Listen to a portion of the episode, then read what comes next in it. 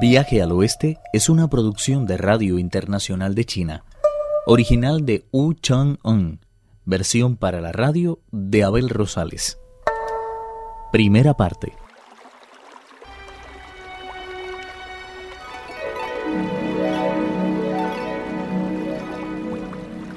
Cuando la señora Yin se disponía a arrojar al niño a las aguas, vio una tabla junto a la ribera. La cogió, ató en ella al niño, poniéndole en el pecho la carta escrita con sangre, y tras encomendarle a los cielos, dejó que la corriente le arrastrara río abajo. Se sentía tan abatida que durante mucho tiempo no pudo moverse del sitio. Poco a poco fue recobrando las fuerzas y regresó a la mansión con paso lento y los ojos anegados en lágrimas.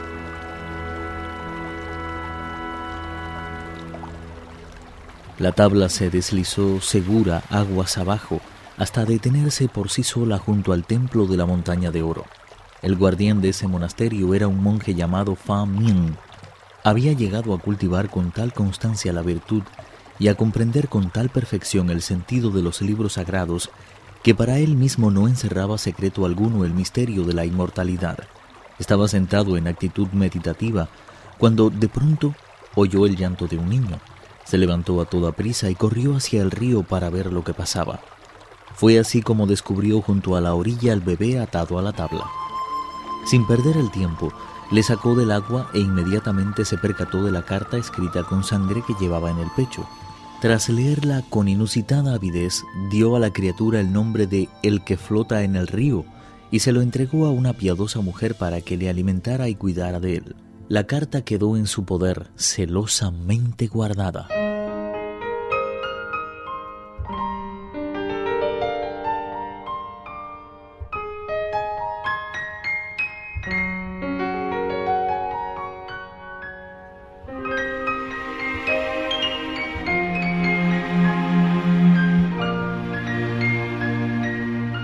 El tiempo fue pasando tan rápido como el vuelo de una flecha y las estaciones se sucedieron con la rapidez con que la lanzadera se desplaza por el telar.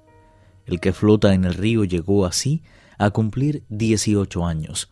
El guardián del monasterio le rapó entonces en la cabeza y le invitó a entregarse a una vida de ascesis y meditación, dándole el nombre religioso de Xuan Tsang, en cuanto hubo recibido la bendición y aceptado los mandamientos, Xuan Tsang se lanzó con entusiasmo por las sendas del camino recto.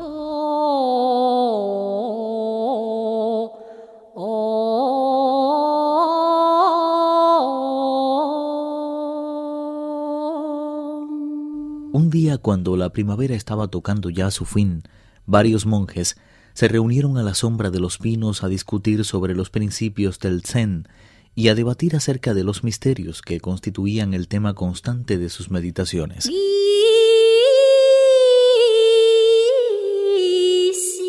Uno de ellos, sintiéndose incapaz de resolver los enigmas que Xuan Tsang le fue magistralmente presentando, perdió la paciencia y exclamó: ¿Quién te crees que eres? Ni siquiera sabes cómo te llamas, ni conoces el nombre de tus padres. ¿Cómo te atreves a venir aquí a dártelas de grande? Eres un don nadie. Desolado, Xuan Tsang corrió al interior del templo y arrodillándose ante su maestro, dijo con los ojos anegados en lágrimas. Aunque todo ser humano debe su existencia y cuanto es a las cinco fases y a las fuerzas del yin y el yang, tiene que ser después educado por sus padres. ¿Cómo es posible que haya en el mundo una persona que carezca de padre y madre como yo? Esgrimiendo estos argumentos, insistió con tanta firmeza a su mentor para que le revelara el nombre de sus progenitores, que éste se encaramó entonces a una viga y bajó una caja pequeñita.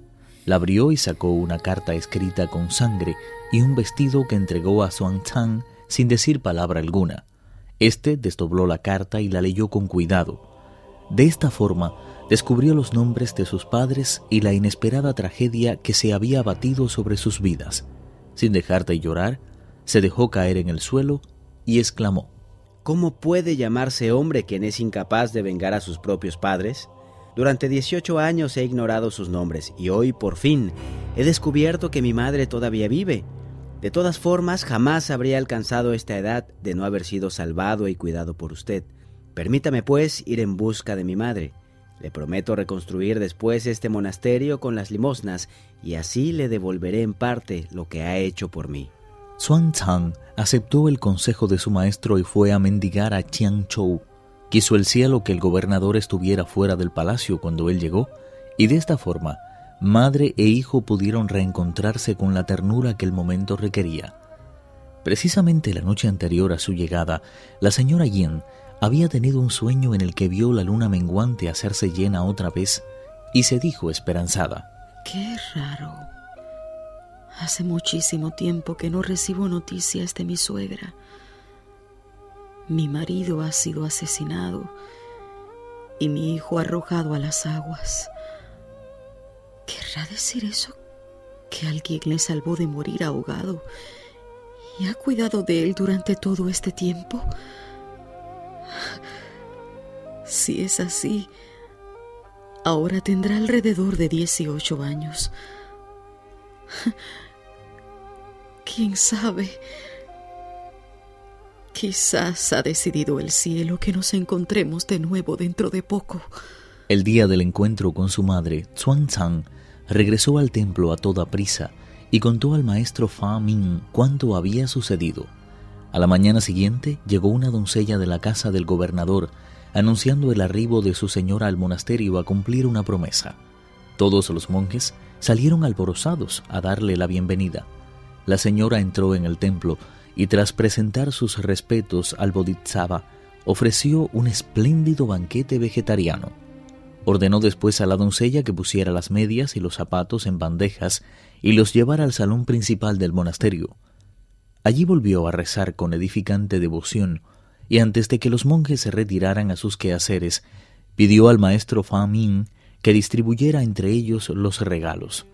En cuanto Xuan Zhan vio que todos se habían marchado y que no quedaba ninguno en el salón, se acercó a su madre y se arrodilló ante ella.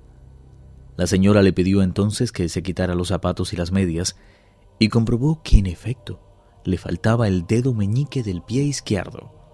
Una vez más, madre e hijo se abrazaron y lloraron durante largo rato de alegría.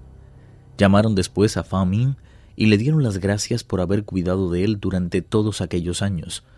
La señora se volvió entonces a su hijo y le dijo, Toma este anillo y vete a Hunchou, un lugar que se encuentra aproximadamente a 1500 millas al noroeste de aquí. En la posada de las diez mil flores hallarás a una anciana llamada Chang, que es tu abuela paterna. Espero que no haya muerto todavía. He escrito una carta que quiero que lleves a la capital de Lustán. Su destinatario es el primer ministro Yin, mi padre, y por lo tanto tu abuelo. No te será difícil dar con él. Su mansión se encuentra a la izquierda del Palacio de Oro. Entrégale la carta y pídele que consiga del emperador Tang que envíe caballos y hombres a arrestar al bandido que trajo la desgracia sobre nuestra familia. De esta forma será vengado tu padre y tu vieja madre recobrará su perdida libertad. Pero no puedo entretenerme más ahora. Si lo hago, ese bribón puede sospechar algo y ponerse conmigo como una fiera. Salió del templo, montó en la barca y regresó a su mansión. Xuan la vio partir con lágrimas en los ojos. Corrió en busca de su maestro y le pidió permiso para poner cuanto antes en marcha el plan de su madre. Una vez obtenido su beneplácito, se dirigió a Hunchou, donde tras buscar la posada de las diez mil flores, conoció por medio del posadero que su abuela se había quedado ciega y que vivía en una choza derruida. Se ganaba la vida pidiendo limosna. Muy triste fue al encuentro con su abuela paterna. La anciana cogió con mano temblorosa la carta y el anillo enviado por la señora Yin. Confesó a su nieto que había quedado ciega de tanto llorar, porque pensaba que su hijo había abandonado el camino del bien, dejando de lado sus obligaciones filiales. Xuan Zan, con la ayuda de su fe, pudo lograr que su abuela recuperara la visión. La sacó de la vieja choza y la llevó a la posada, donde alquiló una habitación para ella. Al despedirse le hizo entrega de una cierta cantidad de dinero, diciendo, No te preocupes por nada, estaré de vuelta en menos de un mes.